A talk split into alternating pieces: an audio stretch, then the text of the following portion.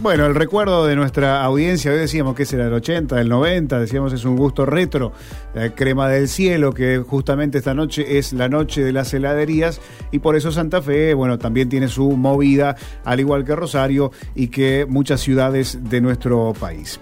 Bueno, a ustedes les gusta mucho el fútbol, hoy hablamos de un santafesino que seguramente se va a emocionar porque va a viajar en los próximos días a Qatar al Mundial. ¿Y nosotros qué vamos a hacer? Lo vamos a ver eh, por nuestro televisor, pero la emoción yo calculo que va a ser la misma de ver a la selección argentina. Eh, y si vamos avanzando en este campeonato mundial, seguramente las pulsaciones vayan avanzando también. ¿Es peligroso para la salud eh, emocionarse a, a niveles donde no lo podamos manejar. Bueno, la Fundación Cardiológica Argentina y la Sociedad Argentina de Cardiología están realizando acciones para concientizar sobre el incremento de infartos durante los campeonatos de fútbol.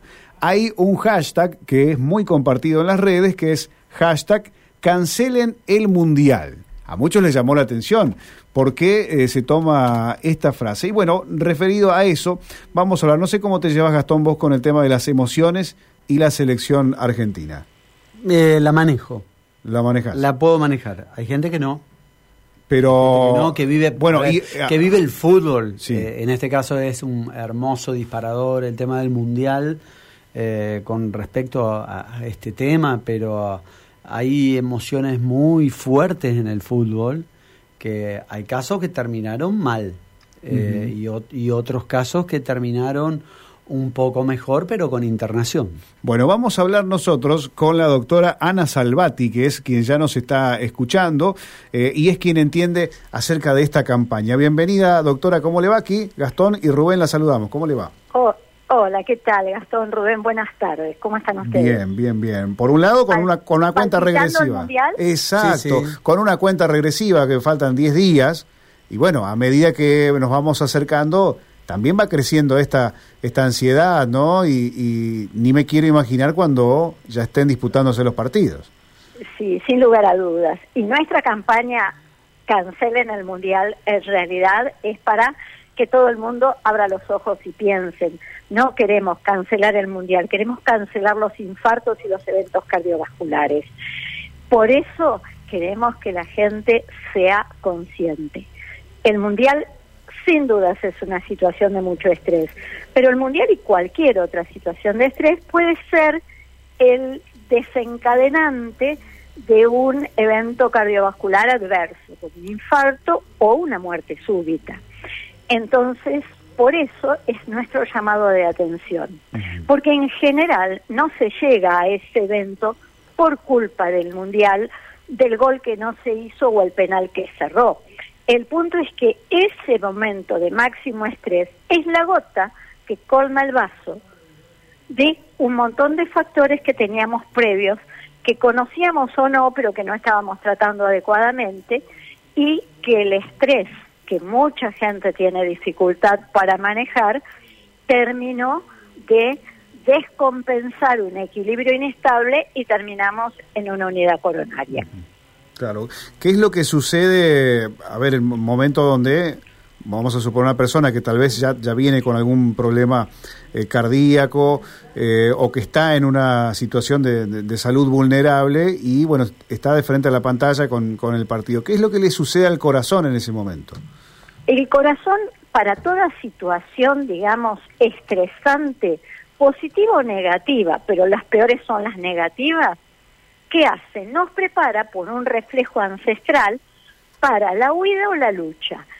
Segrega adrenalina, aumenta la frecuencia cardíaca, aumentan las pulsaciones, aumenta la presión arterial, se contraen los vasos sanguíneos para que la presión sea máxima y todo eso, si nosotros tenemos esas famosas placas o ateromas que nosotros decimos en las coronarias, puede producir que una de esas se rompa, se hace un hematoma para tratar de tapar esa rotura con un fin bueno por parte del organismo, pero cuando hace ese hematoma, ese coágulo, termina ocluyendo la arteria y una parte del músculo cardíaco se queda sin aporte de sangre y por la sangre viaja el oxígeno, viajan los nutrientes y se produce el infarto.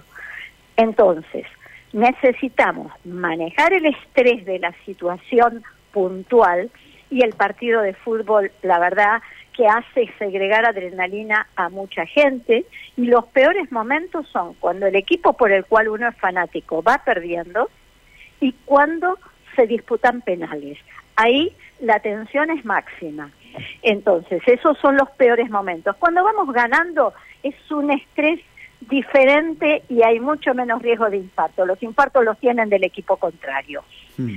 Claro, pero claro. si claro, pero si nosotros además tenemos colesterol alto, presión alta, somos diabéticos, somos obesos, somos sedentarios, nuestro perímetro de cintura excede los valores adecuados de 88 centímetros para la mujer y 94 para el hombre, que ahí en esa grasita de la panza se segregan una serie de este, eh, sustancias que actúan dañando las arterias. Si fumamos, si somos, eh, digamos, tenemos una vida inadecuada con hábitos este, poco saludables, nuestro riesgo se multiplica muchísimo más que si nosotros todos esos factores no los tenemos, o si los tenemos porque tuvimos la eh, genética que nos hizo diabéticos o hipertensos, estamos adecuadamente controlados con la medicación que corresponde y en los valores coherentes. ¿Qué sucede con el tema de las edades? Las edades. Las, las edades, es decir, el, estrés es el, es el mismo para, para todo tipo de edades. En realidad no es lo mismo, no es tanto la edad, sino que la personalidad de cada uno. Yo creo que todos tenemos el recuerdo en mente del Tano Pazman, desesperado como loco cuando su club descendió. Ese señor, con ese nivel de estrés, y seguro que en algún momento de su vida algo le va a pasar. Entonces, depende de la personalidad de cada uno, más que de la edad de cada uno. Pero cuanto más años tiene la persona, más, digamos, daño en las arterias por envejecimiento tiene, más probabilidades de factores de riesgo, porque la hipertensión aumenta la prevalencia con la edad de la población y por encima de los 60 años casi el 50% de las personas son hipertensas. Lo que pasa que muchos no lo saben porque la presión no da síntomas y si uno no va y hace los controles médicos y se toma la presión, nunca se va a enterar que es hipertenso. O hay más probabilidades de ser diabético con la edad o de tener colesterol alto. Entonces, el mismo nivel de estrés a diferente edad empeora los resultados porque seguro que el desgaste que tenemos en el organismo cada vez es mayor a medida que pasa el tiempo. Mm, doctora, ¿tenemos muchos Tano Pazman en la Argentina? Sí, sí, tenemos muchos, porque los argentinos somos, eh, en un lenguaje poco fino, pero talentones. Y además a este mundial llegamos con una situación mucho más vulnerable, porque venimos de atravesar una pandemia que significó una situación de mucho estrés, de mucho sufrimiento, aparte del sufrimiento físico de los que estuvieron enfermos, de mucho sufrimiento emocional por el miedo que implicaba la enfermedad, por la separación con todos los afectos que hubo que tener producto de la cuarentena, entonces la población está emocionalmente vulnerable. Y ustedes lo ven seguramente en la calle. La gente se enoja y agrede por cualquier pequeña cosa. Y eso es una expresión de que nosotros somos unas personas sumamente irritables. Entonces, todo lo manifestamos eh, amplificado y eso no es bueno. Por eso yo le pido a la gente que si lo pone nervioso el mundial, no le voy a decir que no lo mire porque sé que no me van a hacer caso. Pero si está muy ansioso, relájese, cierre un instante los ojos, haga algunas respiraciones profundas, entrando y sacando el aire lentamente. Descontractúrese un poquito, haga algunos movimientos, no se quede paralizado en la pantalla, No quiere decir que con esto se vaya a transformar en un gurú, pero seguramente va a estar un poquito más relajado, como cuando uno va a rendir un examen y se puso muy nervioso. ¿Qué hace? Respira hondo, trata de meter el aire bien profundo, suavemente, exhalarlo lentamente varias veces y no es que se le fue todo el nervio del examen, pero puede pensar lo que le están preguntando. Una última de mi parte, usted decía, los argentinos son calentones, ¿no? Ahora, tenemos otra característica, y acá le pido una opinión, porque también forma parte de la ceremonia de mirar el partido, la comida y la bebida en la mesa de los argentinos. Eh, este combo, ¿cómo resulta para el corazón? Claro, ese combo es la frutilla del postre, porque casi todos se reúnen al lado de una picada y bastante alcohol. Eso, la verdad, es nefasto, porque además no es un día, son un montón de partidos, y los propios y los partidos ajenos, porque este porque es de un club importante, este porque es del país de donde vino mi abuelo. Eh, la cuestión es que de los 500 partidos miran 499 con una picada adelante. Entonces, moderemos lo que consumimos, evitemos esas picadas, elijamos otros alimentos un poquito más sanos, con menos contenido de sal, porque ya el estrés hace subir la presión. Si le ponemos las papas fritas, el queso, las aceitunas y un par de salames, y la verdad que eh, el organismo no hace magia, ¿eh? hace lo que puede y terminamos que estamos con 20 de presión, enojados porque el partido no fue lo que queríamos, porque el árbitro no nos gustó, porque lo que sea, y eso nos pone en una situación de peligro para que tengamos un infarto y tengamos que terminar viendo los partidos restantes en una unidad coronaria. Doctora, eh, usted nombró eh, en el transcurso de todas estas respuestas eh, examen, nombró también los penales que nos situaba en estas situaciones de partido cuando un equipo va perdiendo, cuando el equipo de uno va perdiendo y los penales. Eh, le pregunto si es comparable eh, los penales a cuando uno, por ejemplo, está en la universidad y va a rendir una materia difícil, esa previa a entrar adelante del tribunal. Sí, y sobre todo cuando no estudió todas las bolillas. Ah, claro, porque el porque el penal es eso, porque uno está como está en el aire, no no depende de uno, entonces necesita un poco de suerte. Porque no es la materia difícil que yo estudié todo, es la materia difícil donde algunos temas los sé y otros no, entonces voy a depender de la suerte, de la pregunta que elija el docente, mm. y eso me hace generar una un estado de ansiedad y de adrenalina. Lo que pasa es que la mayor parte de las veces, cuando uno está en la universidad, tiene menos de 30 años.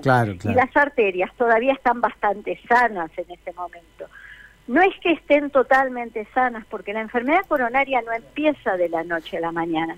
No es que por este motivo me infarté y si no hubiera habido este partido no me hubiera infartado o este examen no me hubiera infartado la enfermedad se gesta durante años y la situación de estrés es el desencadenante, es el último punto por el cual se produce, pero hay todo un contexto de base, por eso nuestra insistencia siempre en los controles médicos. Pero la verdad es que las personas que se infartan durante los mundiales y demás en general tienen más de 40 años, que cuando es cuando la enfermedad coronaria empieza a ser ya clínicamente manifiesta. Cada vez empieza más joven porque tenemos muchos factores que hacen que las arterias se enfermen más en las personas en edades tempranas que los que pasaba hace 50 años atrás, porque vivimos en sociedades muy estresadas, porque no hacemos actividad física porque comemos muchos alimentos ultraprocesados con alto contenido en sodio y en grasas que terminan formando colesterol y aumentando la presión, porque tenemos mucho acceso a snacks que aumentan los valores de azúcar en sangre y teniendo cierta predisposición hacen más frecuente la posibilidad de tener diabetes y la diabetes daña terriblemente las arterias. Entonces, todo ha hecho que a medida que pasan los años veamos con más frecuencias infartos en menores de 40 y en menores de 30. Y otra cosa que es tremenda es el consumo de ciertas drogas, por ejemplo, el consumo de cocaína produce espasmo en las arterias del corazón y no hace falta tenerlas enfermas para provocar un infarto. Si nosotros sumamos alcohol, cocaína y estrés, podemos tener un infarto con arterias que no estaban enfermas. Entonces, los hábitos de vida saludable no van a evitar el 100% de los eventos adversos, pero sin lugar a dudas nos van a poner en una posición mucho más privilegiada para estar preparado y defendernos mejor de las situaciones de estrés que cuando hacemos todo mal. Estamos hablando con la doctora Ana Salvati de la Fundación Cardiológica Argentina. Me queda solamente una consulta eh, porque hay algunos oyentes que están preguntando eh, acerca de si hubo algún tipo de relación entre las vacunas, algunas de las vacunas de COVID con la arritmia y otra consulta es si aquellas personas que se dieron la vacuna podrían llegar a tener algún problema referido ahora al, mundial y, el estrés que usted marcaba. No, las vacunas, las vacunas de COVID han sido, la verdad, un hecho sorprendente dentro de la evolución de la medicina porque se ha desarrollado en tiempos récords y la tasa de eventos adversos, de complicaciones de las vacunas, ha sido realmente muy baja. Eh, no hay ninguna relación posible entre haberse vacunado y ahora tener algún evento cardiológico eh, durante el mundial o fuera del mundial. La verdad que no. Es cierto que ha habido descripción de algunas complicaciones como miocarditis, que es una inflamación del músculo cardíaco con algunas de las vacunas, y eso sí se ha descrito, pero es una tasa bajísima y fundamentalmente en la gente muy joven, no se vio esto en las personas mayores de 40 años, que son la población que hoy más nos preocupa para esto. Así que yo eh, le pido a la población que sea, eh, digamos, que tenga confianza en las vacunas, que si no completó el esquema de vacunación, el COVID todavía no terminó, que lo haga, que se vacune, porque los que hemos trabajado durante toda la pandemia en las unidades coronarias y en las terapias intensivas, hemos visto el gran cambio en complicaciones y en mortalidad que significó la vacunación y hemos visto morirse a gente joven con pocos factores de riesgo por no haberse vacunado. Entonces, el COVID lo tenemos más manejado, pero todavía no terminó y las vacunas han mostrado que la protección no es demasiado prolongada, entonces a partir del cuarto mes de la vacunación empiezan a caer los, los anticuerpos, por eso todo el mundo debe tener el esquema completo de vacunación para tratar de que no sigamos teniendo los 130 mil muertos que tuvimos que llorar durante la pandemia. Clarísima en los conceptos y queremos agradecerle. La han escuchado en gran parte de la provincia de Santa Fe a través de Radio M, doctora. Es muy amable. Muchas gracias a ustedes y los invito a todos a vivir el Mundial como una fiesta. Que nadie tenga que llorar por alguna complicación en el partido. Que esto sea alegría para todos. Gracias, ¿eh? Un beso grande. Gracias Hasta a ustedes. Hasta luego. La doctora Ana Salvati, la directora de la Fundación Cardiológica.